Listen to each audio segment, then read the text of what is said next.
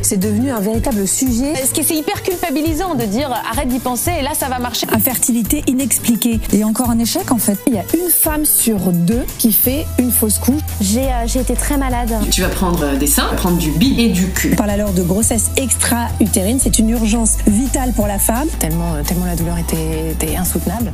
C'est les hormones, hein. au début c'est compliqué.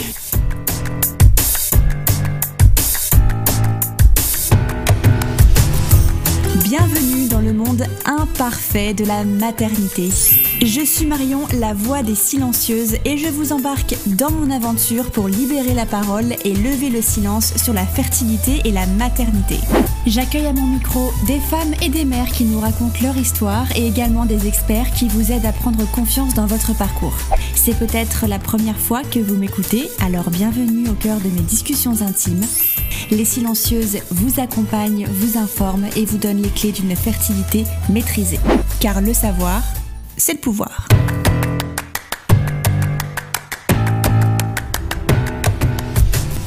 Sandy a l'envie viscérale de devenir mère une seconde fois, mais parfois la nature est capricieuse et cette grossesse se fait attendre.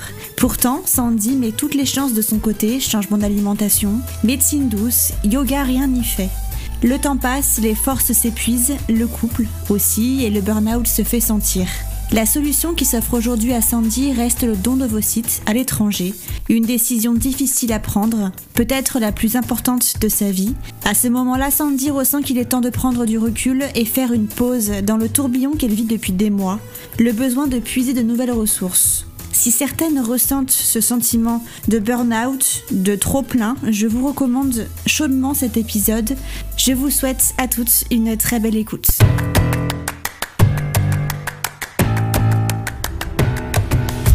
Bonjour Sandy, bienvenue sur le podcast. Comment tu vas? Bonjour Marion, ça va très bien, merci. Merci beaucoup d'avoir euh, accepté mon invitation à témoigner sur euh, les silencieuses. Est-ce que dans un premier temps, tu peux te présenter en nous donnant ton nom, ton âge, ce que tu fais dans la vie et nous dire d'où tu nous parles actuellement? Alors, je m'appelle Sandy, j'ai 44 ans, 45 cette année. Euh, J'habite Paris. Je suis maman d'un garçon qui a 11 ans. Je suis mariée depuis 3 ans et je suis en reconversion professionnelle pour devenir naturopathe. Très bien. Parfait. Alors pour commencer, est-ce que tu peux euh, nous, bah, nous raconter ton histoire et surtout nous parler de ton rapport, le rapport que tu as avec la maternité? Alors, mon histoire, c'est que j'ai eu mon enfant euh, naturellement, ça s'est fait très rapidement, très facilement. Et euh, je me suis séparée du papa et entre-temps, j'ai euh, j'ai rencontré donc mon mari qui est beaucoup plus jeune que moi, qui a 12 ans de moins que moi, qui n'a pas d'enfant forcément. Donc quand on s'est rencontrés, effectivement, il y avait un désir d'enfant. Moi, j'avais j'avais à l'époque 39 ans et et voilà, je me suis pas posé la question par rapport à l'âge ou quoi que ce soit. Et en fait, on s'est mariés, on a pris le temps par rapport au mariage, on s'est dit on fera un enfant après.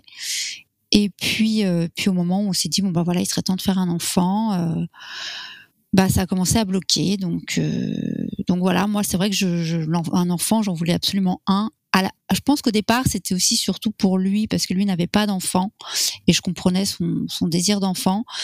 Et aujourd'hui, euh, je dirais que c'est même moi, j'en veux absolument un en fait. Euh, mmh. Voilà, j'ai vraiment ce désir de, de, grossesse, de revivre un peu ma grossesse, que j'ai une très belle grossesse, et j'ai vraiment ce désir de sentir, d'avoir cette grossesse et euh, d'avoir de nouveau, de nouveau un, un, enfant, quoi. Et, Donc, comment, tu, comment tu l'expliques cette envie à ce moment précis? Peut-être parce que mon, fils est grand maintenant. Il a, il a 11 ans. Quand il était un peu plus petit, non, parce qu'en fait, avec mon fils, on est très fusionnel, on est très très proches. Et euh, du fait que je l'ai pas tout le temps, c'est vrai que les moments où je l'ai, euh, mmh. quand il est pas, quand il est chez moi, on est euh, toujours collé, on est vraiment très câlin. Même à 11 ans encore, il est très très câlin. Et j'ai eu peur que ce soit ça qui bloque aussi. Je pense qu'on a un rapport qui est, on est tellement fusionnel que je me suis dit, il y a peut-être pas de place pour un autre enfant. Alors je me suis posé la question de savoir si c'était ça qui bloquait. Mais voilà, il commence à être grand, il est rentré au collège et le voir grandir, euh, je me dis, il va commencer un peu à s'éloigner et j'ai vraiment cette envie encore d'avoir, euh, de, d'avoir un enfant, d'avoir voilà.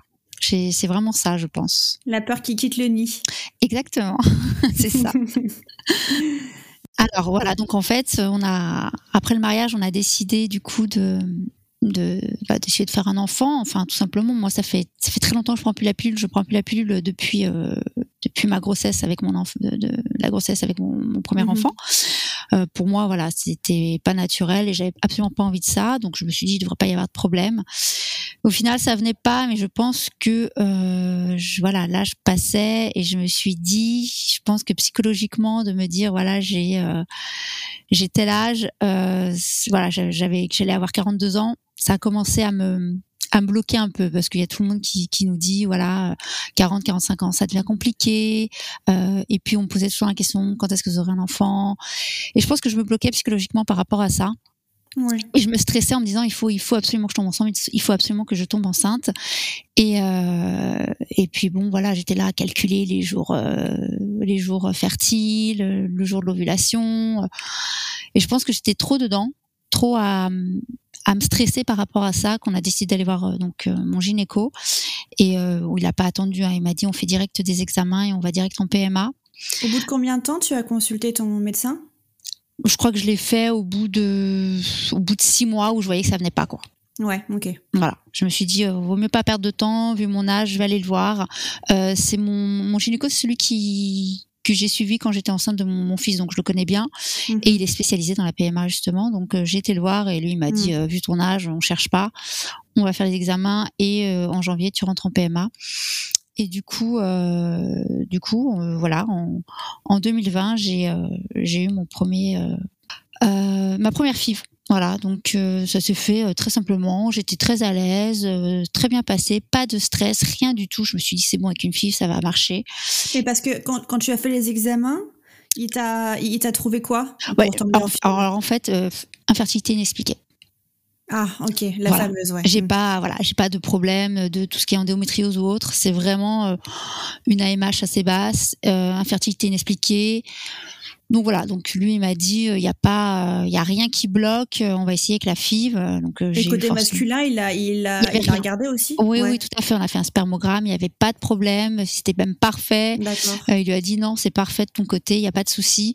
Donc euh, bon, je me suis dit euh, voilà, c'est plus de mon côté que ça bloque et je me suis dit effectivement ça doit être lié à l'âge. Et, et du coup, on a, on a commencé. J'ai eu, euh, voilà, j'ai eu cinq embryons euh, congelés, donc c'était, euh, je me suis dit c'est parfait. Mais lui m'a dit c'était très bien.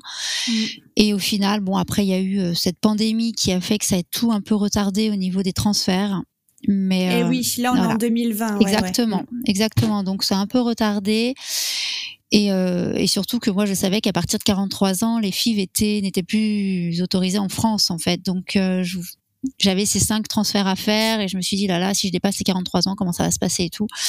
Et du coup bon je me suis quand même euh, conditionnée en me disant voilà ça va marcher ça va marcher. Et à chaque fois que j'avais un transfert il y avait aucun stress. J'étais mhm. hyper détendue. Et euh, et au final ça prenait pas. Donc euh, j'ai commencé un peu à me un peu à me demander pourquoi. J'ai commencé à changer au niveau de mon mon alimentation aussi également j'ai changé l'alimentation, j'ai fait attention à tout ce qui m'entourait, tout ce qui était, comme on appelle, perturbateur endocrinien, tout ce mhm. qui est produits de beauté, euh, nettoyants euh, ménagers, enfin plein de choses comme ça. J'ai supprimé plein, plein, plein de choses. J'ai voulu vraiment changer à ce niveau-là. Et aussi parce que par rapport à mes études, j'ai appris beaucoup de choses. Donc euh, voilà, je fais énormément attention. Mhm. Et donc, 43 ans, mes 43 ans arrivent, il me restait un transfert à faire. Donc je l'ai fait. Et euh, bah, le test était positif, donc j'étais quand même assez contente. Donc j'y croyais à la fois et à la fois j'y croyais pas. Et là j'ai vraiment un gros coup de stress parce que j'avais du mal à, à réaliser. Et euh, je suis allée chez le donc mon gynéco pour faire une échographie pour voir. Et au final j'avais euh, j'avais fait un œuf clair tout simplement. Donc est-ce que tu peux rappeler pour les auditeurs ce qu'est un œuf clair? Alors précisément un œuf clair, c'est-à-dire que j'avais j'avais cette poche en fait, mais il n'y avait pas d'embryon dedans en fait. Il n'a pas tenu et en fait par rapport au test, euh, on a l'impression d'être enceinte et puis pas du tout, enfin que c'est positif et alors que pas du tout du tout. Et euh, ça a été un peu la grosse désillusion quand je suis arrivée sur sa table. Je m'attendais à voir quelque chose et euh, il m'a montré vraiment la petite comment dire ouais enfin là la petite poche où normalement il y a l'embryon dedans et en fait c'était totalement vide et là ça a été ça a été le, la, voilà, j'ai grosse déprime là d'un coup. Je me suis effondrée et euh, surtout c'était mon dernier transfert. Alors il m'a dit ça va partir naturellement, sauf que moi à ce moment-là, il m'a dit ça peut partir là bientôt comme ça peut partir dans une dizaine de jours, mais il était hors de question que je garde ça en moi avec rien du Mhm. tout. Donc euh, ce que j'ai fait c'est que je suis allée voir un- mon ostéopathe qui m'a manipulé au niveau du ventre pour faire partir Ouais. plus vite et le lendemain euh, le lendemain c'est parti quoi. Donc ça a été une période un peu euh, un peu compliquée. Euh, donc euh, j'étais un peu euh, un peu démoralisée. C'était en décembre 2020 et et là je lui dis qu'est-ce qu'on fait puisque j'ai 43 ans passés et il m'a dit avec cette pandémie en fait on autorise c'est prolongé en fait donc on peut Ah, te, ouais. on peut te refaire une FIV. Et du coup, euh, j'ai sauté sur l'occasion en me disant, OK, on repart là-dessus. Et euh, genre, bizarrement, j'avais changé mon alimentation depuis, euh, depuis peut-être 6-7 mois. J'avais vraiment fait plein de choses différentes et cette FIV m'a donné beaucoup moins d'embryons. Donc bizarrement, je me suis dit, voilà, j'ai fait beaucoup d'efforts sur plein de choses, sur des compléments, sur plein de choses. Qu'est-ce que tu entends par euh, changer ton alimentation? Qu'est-ce que tu as consommé arrêté- par rapport à avant? J'ai arrêté totalement le gluten en fait. Ouais, Euh. Voilà, j'ai totalement arrêté le gluten. Euh, j'ai, euh, par exemple, je mange beaucoup plus de légumes. Tout ce qui est protéines aussi, je prends, enfin, je prends plus d'oméga 3, énormément d'oméga 3. Je mange Mhm. euh, régulièrement des œufs, par exemple le midi, euh, beaucoup d'huile de colza. euh, euh, je prends aussi des, comment s'appelle, euh, des graines de chanvre. Enfin, je prends plein de choses à base d'oméga 3. J'en prends beaucoup. Euh, et c'est surtout vraiment, comme je dis, arrêter le gluten euh, parce que parce que voilà, je sais que c'est pas très bon. Donc j'ai vraiment arrêté ça. Ça a été compliqué, mais j'ai réussi. Et euh, j'ai fait plein de changements par rapport à ça, mes produits d'entretien, produits de beauté. Je et au final, j'ai eu euh, des résultats beaucoup plus mauvais que la première euh, la première FIV. Donc euh, j'ai pas compris. Ouais, Est-ce que ton très- médecin a su, a su l'expliquer? Alors lui, euh, tout ce que je lui ai dit, alimentation quoi, lui il est à l'ouest total. Enfin pas à l'ouest, mais comment dire, ça l'intéresse Ouais. pas du tout. C'est pas quelque les, chose. les, gynécos, ils sont pas sensibilisés à ça. Ah, pas du tout. Pas du Ouais. tout. Il m'a dit, oh là là, euh, arrête. Puis en plus, il est assez franc et assez cru. C'est genre, arrête avec tes conneries. euh. Commence Ouais. pas, voilà. Bouffe-toi un sandwich et on en parle plus, quoi. c'est ça, c'est ça. Donc j'ai dit ok. Et en plus j'avais commencé aussi l'ostéopathie, l'acupuncture, euh, voilà. Donc j'avais quand même mis en place pas mal de petites choses. Mm. Et, euh, et il m'a dit tout simplement, euh, tu as tes euh, tu as tes oocytes, enfin voilà, tu vieillissant en fait, c'est surtout lié à l'âge. Donc euh, il m'a dit c'est ça en fait, c'est une, une infertilité inexpliquée, mais c'est surtout le fait que tu es euh, des des comment dire ouais, c'est trop vieux quoi à l'intérieur plus ou moins, c'est ce qu'il m'a dit euh, clairement. euh, Mhm. voilà, donc il m'a dit euh, FIV en France, c'est fini, de toute façon tu ne peux plus. Et il m'a dit la seule chose maintenant pour toi, c'est don d'ovocytes. Et quand je suis sortie de son de son cabinet, quand il m'a dit don d'ovocytes, je suis sortie en pleurant. Ah bah. En fait, j'étais pas prête pour ça. Et don d'ovocytes, je, je m'y fais de plus en plus, mais j'ai encore Mhm. beaucoup beaucoup de mal. Et ça, ça date à d'il y a, euh, il me l'a dit il y a il y a quatre mois de ça, quatre cinq mois.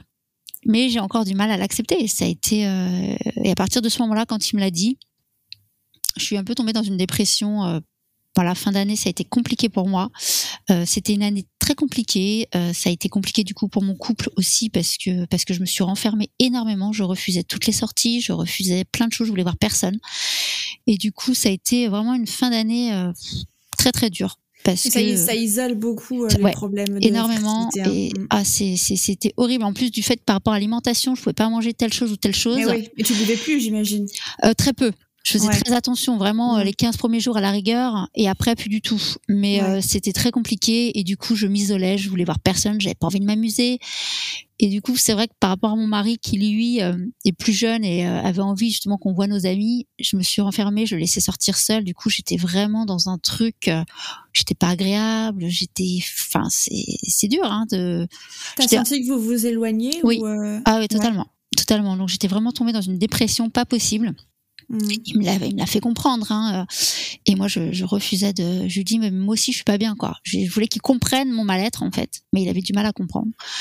Et euh, et j'ai eu un déclic là en, en décembre là. C'était plus possible. J'étais vraiment vraiment pas bien. Je sentais que mon couple partait euh, À la par- dérive. à la dérive totale. Mm. et, euh, et j'ai dit il faut faire quelque chose. Et je sais pas j'ai eu un déclic et et je peux dire qu'aujourd'hui, depuis depuis fin décembre, c'est bah, on est de nouveau euh, reparti euh, encore plus heureux, je dirais, et plus amoureux. Je pense mm. que j'avais besoin de de ça pour lui faire comprendre. Voilà, je, je lui fais comprendre que c'était ça qui m'avait totalement euh, chamboulé et, et mis à part, et je dirais peut-être un moment détruite aussi.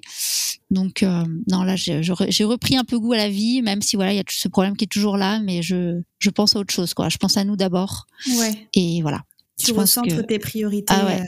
Ouais, bah oui, c'est pas c'est pas le but non plus de se dire on essaie de faire un enfant et ça va pas dans son couple, ça sert à rien du ah, tout en bien fait. sûr. Ouais.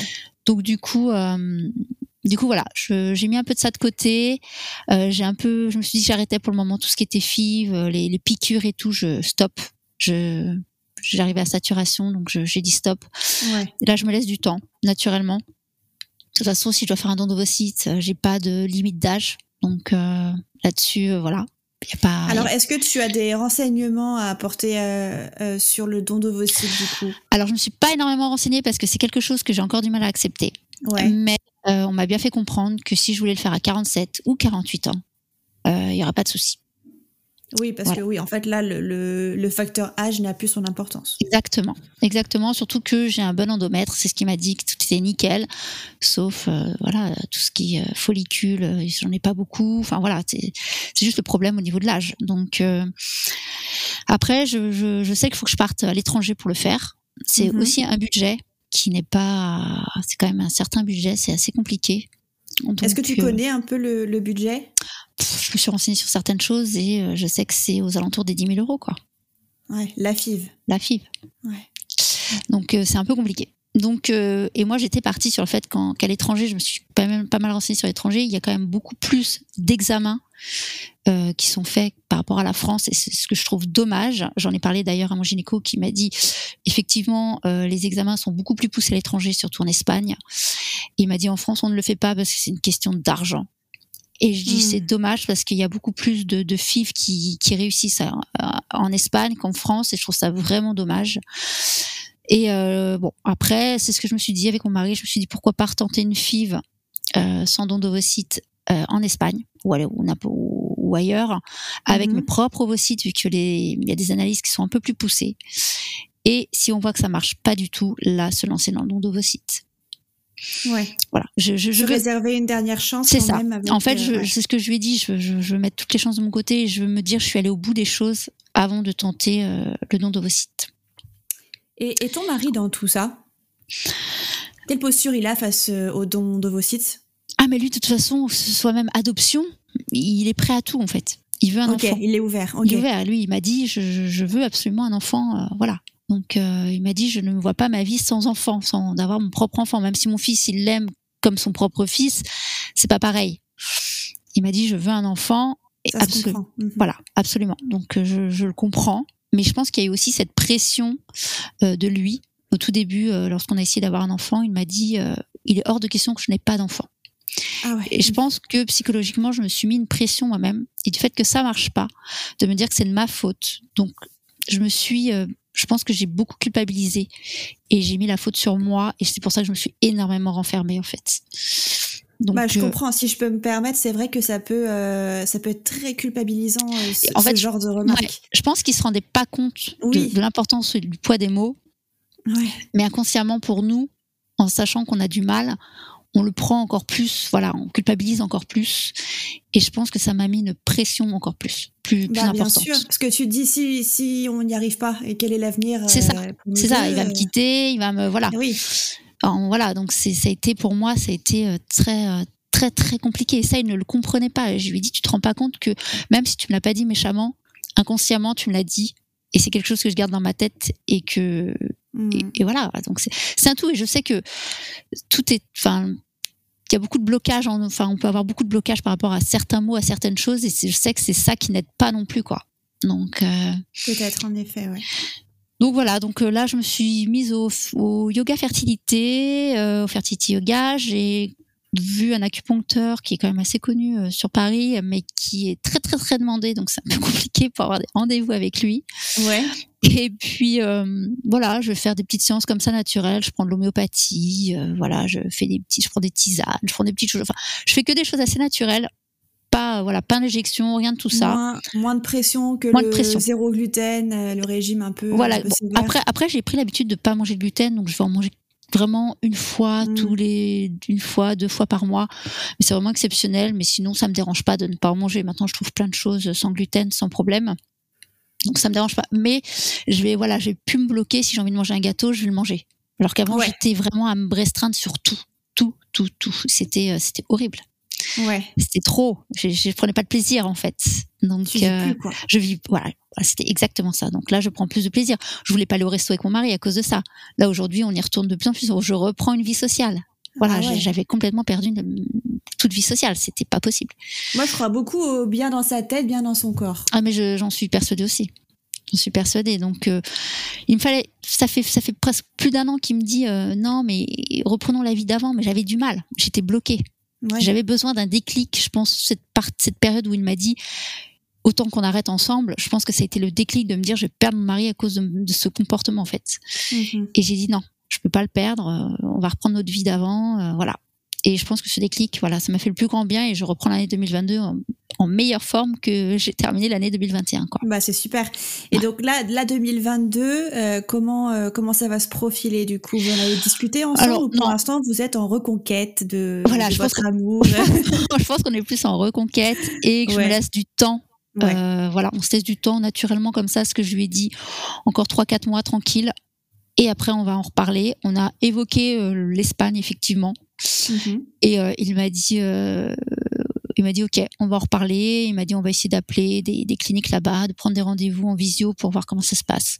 Voilà, on en a parlé. On sait qu'on on le fera. On en parlera un peu plus Mhm. tard, mais pour le moment, voilà, on laisse au moins jusqu'à mars tranquille, quoi. Mais là, il y a une petite pause s'impose. Voilà, ça- je pense qu'on a besoin de ça. savoir, On a, on a vraiment Mm. besoin, ouais. Ouais, ouais.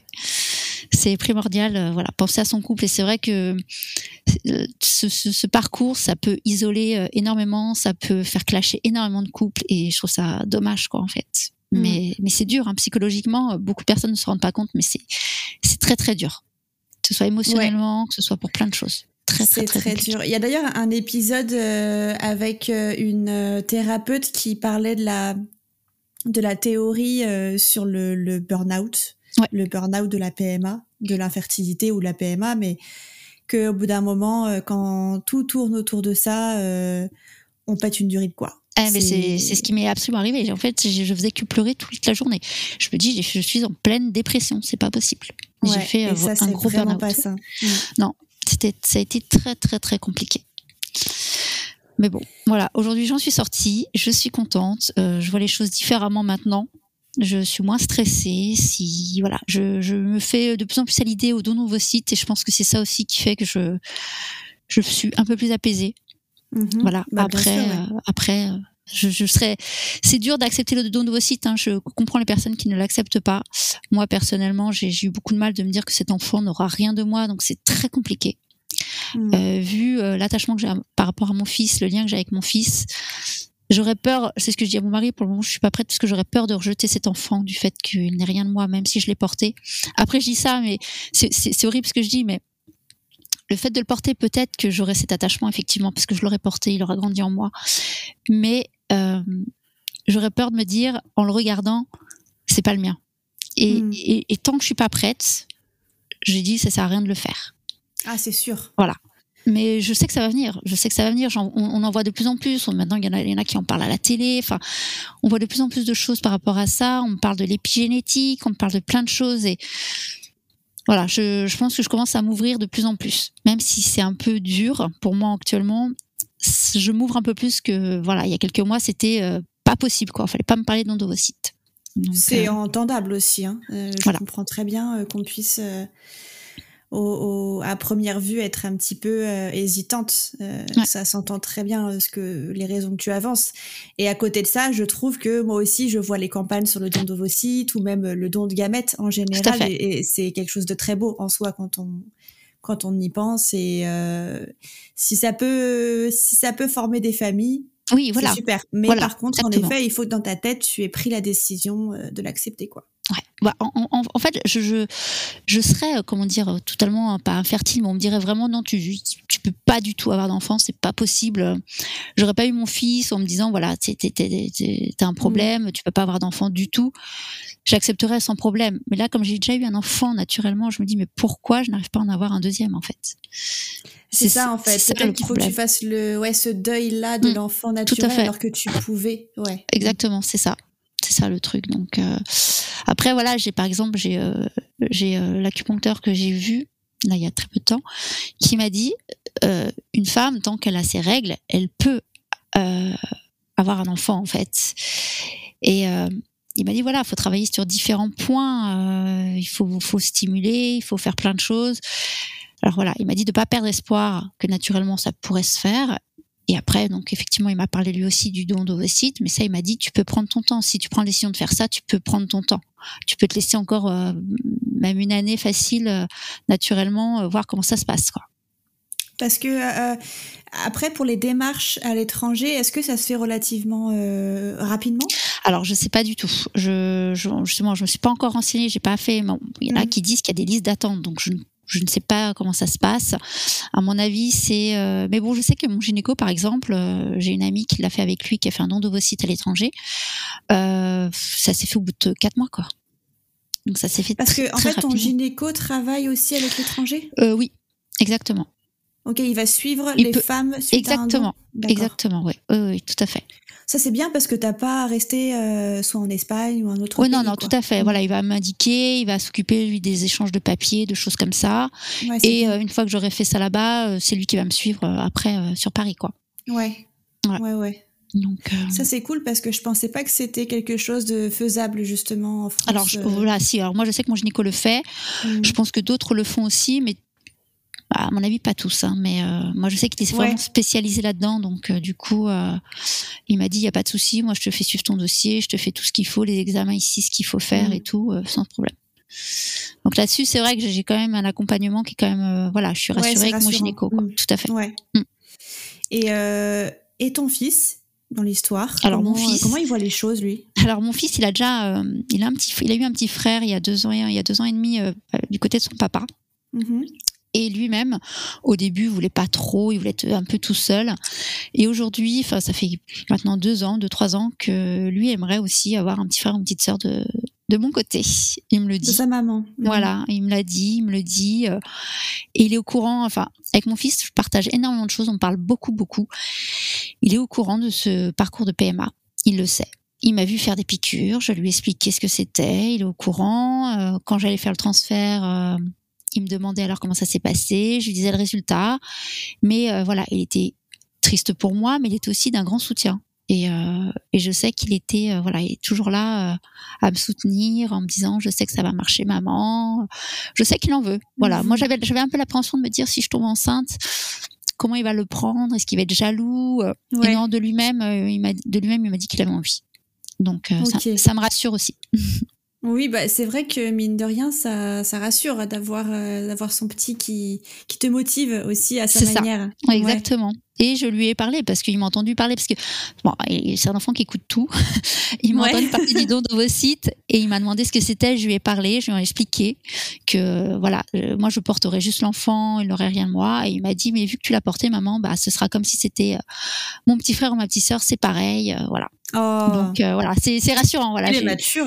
Il est très mature. J'ai un enfant qui est hyper mature en fait, donc euh, c'est très, c'est très très rassurant. Donc euh, donc voilà. Ah ouais, c'est top. Donc voilà, là-dessus au moins, je, je sais que j'ai sur ce point-là, j'ai pas de problème. Et ton et ton entourage, tes amis? Alors moi, je j'ai pas parlé de tout ça à mes amis. Il y a juste deux amis à moi, mais deux témoins de mariage qui étaient au courant parce que j'ai une de mes amies qui est passée par là. Mais les autres personnes, j'ai pas voulu. On n'a pas voulu leur dire parce que parce que j'étais gênée, je pense. J'avais une certaine gêne. Et puis j'avais pas envie. Euh, la plupart de mes amis sont bien plus jeunes que moi en fait, et euh, j'avais pas envie de leur dire que je suis trop vieille, que j'arrive pas à avoir d'enfants, et qu'on me soit là. Alors comment ça se passe? Enfin qu'on s'apitoie un peu sur mon sort. J'avais pas du tout envie. Pas du tout, pas du tout. C'était déjà dur. Donc on n'en parle pas. Et là, depuis quelques mois, j'ai commencé un peu à en parler. Et là, Noël, par exemple, j'en ai parlé à ma famille. Enfin voilà, ils étaient tous à me dire alors le bébé. Là, j'ai dit clairement, euh, ah. arrêtez avec ces questions. euh, j'arrive pas. Tout simplement, je leur ai dit, on n'y arrive pas, c'est compliqué. Voilà. Et là, maintenant, à partir du moment où je l'ai dit, je pense que je me suis sentie un peu libérée aussi. Ouais. Et, euh, et par rapport à mes amis, je leur ai pas dit que j'avais fait euh, genre deux FIV, mais je leur ai dit que j'étais rentrée en parcours avec des piqûres, stimulation et tout, et que, et que Mhm. c'était compliqué. Et là, le, le, le conseil que j'ai eu pour une de mes amies, euh, je lui ai dit, euh, voilà, t'as 37 ans. Euh, moi, si j'avais pu le faire, euh, si j'avais pu le faire à, à, à, quand- à 35 ou 36 ans, j'aurais congelé mes ovocytes, mais c'était pas possible à mon époque. Fais, toi, en France, maintenant, c'est possible. Donc, je fais, je, je lui ai conseillé, hein, je lui ai dit, fais-le. Fais-le, fais-le, fais-le, fais-le. Mm. Si t'as pas de problème, tant mieux, mais au moins c'est une sécurité parce que elle est célibataire. Je lui dis, imagine, tu rencontres quelqu'un plus tard, tu veux un enfant, tu n'y arrives pas, tu t'en voudras de, de pas l'avoir fait. Donc, euh, C'est vrai qu'on n'y pense pas assez souvent mais à ça. moi, moi, moi, c'est ce que je dis. Si, si je me dis, si un jour j'ai une fille, si j'ai la chance d'avoir une fille, mais je le ferai. Je Ouais. lui dirais, fais-le. Vraiment. Ouais. C'est aujourd'hui, je, je l'aurais fait quand j'ai eu mon fils, je l'aurais fait. Enfin, en France, c'était interdit encore. Je trouve ça dommage. Ça aurait été autorisé, je l'aurais fait. Aujourd'hui, j'aurais pas ce problème. Et en France, tu peux maintenant. Maintenant, euh, tu peux, effectivement, ouais. tu peux, oui. Ah, Donc, c'est bien depuis ça. peu, depuis très peu de temps. Et je trouve ça dommage que ce soit pas fait avant. Enfin, on est toujours en retard. On est, on est sur Toujours. plein de choses. Toujours. Je trouve ça dommage, mais c'est ouais, parce que j'aurais fait euh, aujourd'hui, j'aurais pas ce problème. Et Mm. beaucoup de femmes n'auraient pas ce problème, malheureusement. Ouais. Donc, euh, donc je lui ai conseillé, je lui ai dit c'est avant 38 ans, c'est jusqu'à 38 ans que tu peux le faire, après c'est mort. Après, c'est après c'est interdit? Après c'est plus possible, c'est 38 ans maximum.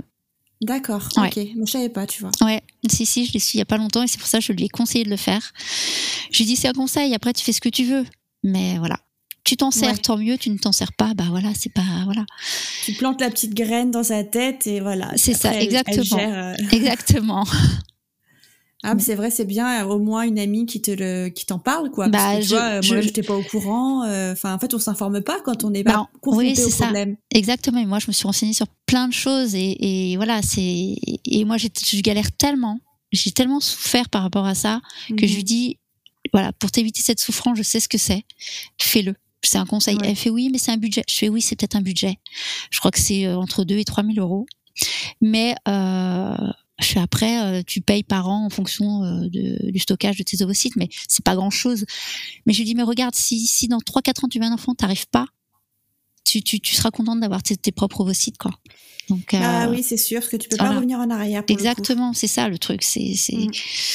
voilà, faut bien réfléchir. Et moi, je dis, le le jour où si j'ai, j'ai la chance d'avoir une, une fille, je lui dirai de le faire, de le faire Ouais, même tu à, la sensibiliseras. À, à tout ça. 25 ans. Fais-le le plus jeune possible, tant que tout est parfait. euh, Voilà. Ah, Mais de toute ça- façon, je pense que nos générations euh, à venir, euh, en fait, ça va devenir quelque chose presque dans un protocole euh, Alors, on presque dit- obligatoire, tu vois, Alors, parce que Effectivement, j'ai parlé avec euh, une personne, je sais plus qui c'était, qui m'a également dit que euh, de toute façon, dans les dans 20 ans, il y aura quasiment plus de bébés naturels. Quoi. On sera tous obligés de passer par des stimulations, des choses comme ça. Malheureusement. Mm. Parce que de plus en plus de femmes ont des problèmes et c'est lié à tout ce qui nous entoure en fait. Et Ouais. euh, surtout par rapport et les aux- hommes aussi. les hommes, oui, effectivement, mais aussi euh, par rapport à nous, on prépare en amont par rapport à l'enfant, c'est-à-dire que l'enfant, dès qu'il est dans le ventre, déjà, ce qu'il ce Ouais. prend, ça lui par rapport à sa future, euh, tu vois, tout ce qui est fécondité, enfin, ouais, tout ce qui est ovulation et tout, c'est ça joue vachement déjà rien que dans le ventre. Donc, Ouais. euh, Exactement. Bah, quand on sait qu'une une petite fille, elle a déjà toute sa réserve ovarienne exactement, prête alors qu'elle est un fœtus, c'est ça, on se exactement. dit que bon, euh, le moindre, euh, le moindre, ouais, le exactement. moindre perturbateur endocrinien, la moindre petit, le moindre petit détail peut ça. affecter sa fertilité. Ouais. Exactement, mais on n'en parlait pas à l'époque. Et, et, nous, et nous, on est la génération où c'était euh, les biberons en plastique, c'était micro-ondes, c'était les couches, euh, comme on voit, enfin, Bah oui, même était- la cigarette, la c'était pas cigarette, aussi euh, exactement. contrôlé, l'alcool, enfin. Ouais, et puis tout, tout, toute cette- toute cette alimentation qui est euh, Mm. modifiée. Enfin, il n'y avait pas ça à l'époque Ouais. de, de nos grands-parents. Enfin, je trouve qu'on est d'une génération où on a. euh, c'est de pire en pire. Donc, euh, Mm. voilà pourquoi il y a de plus en plus de personnes qui ont, qui ont, qui ont du mal, quoi. Mm. Donc, Exactement. Je trouve ça dommage. Je trouve ça dommage. Voilà, Le- l'avenir euh, aux futures générations n'est pas n'est pas simple. N'est pas Ne s'annonce pas simple. Non, c'est ça, exactement. Donc C'est voilà. bien vrai. eh bien, écoute, euh, merci beaucoup Sandy pour ce témoignage. Est-ce que tu as un message à faire passer? Alors, un message à faire passer, c'est, euh, je pense que de surtout pas faire comme j'ai fait, c'est-à-dire de, de s'enfermer euh, là-dedans et de... Alors c'est très dur à dire, hein, mais euh, quand on dit arrête d'y penser, déjà on, est obligé d'y penser. C'est quelque chose, c'est moi tous les jours j'y pensais, tous les jours, tous les jours, tous les jours. Donc je vais pas vous dire d'arrêter d'y penser parce que vous êtes obligé d'y penser, mais de, de, garder cette vie sociale et ce lien que vous avez avec vos amis, votre famille, votre, compagnon, de pas vous enfermer. Euh, dans quelque chose, je pense, d'aller voir quelqu'un, de faire des, des, thérapies énergétiques, de faire, euh, de voir des gens avec qui parler, de faire l'hypnose. Je pense que ça peut faire énormément de bien parce que moi, je me suis, j'ai rien fait de tout ça. Je me suis renfermée et, euh, et je me suis bloquée plus qu'autre chose et, et je trouve ça dommage. Alors je sais que c'est difficile, c'est un parcours qui est compliqué, mais j'ai commencé à en parler un peu sur Instagram. Une fois j'ai fait un post et d'en parler et de l'écrire, ça m'a énormément libérée et je pense que c'est bien d'écrire quand il y a des choses qui vont pas, de l'écrire, d'en parler, mm. ça, ça fait beaucoup beaucoup de bien, je trouve. C'est vrai, je partage. voilà. Bah, merci beaucoup encore euh, Sandy, puis je te souhaite une très bonne continuation. Merci Marion, merci.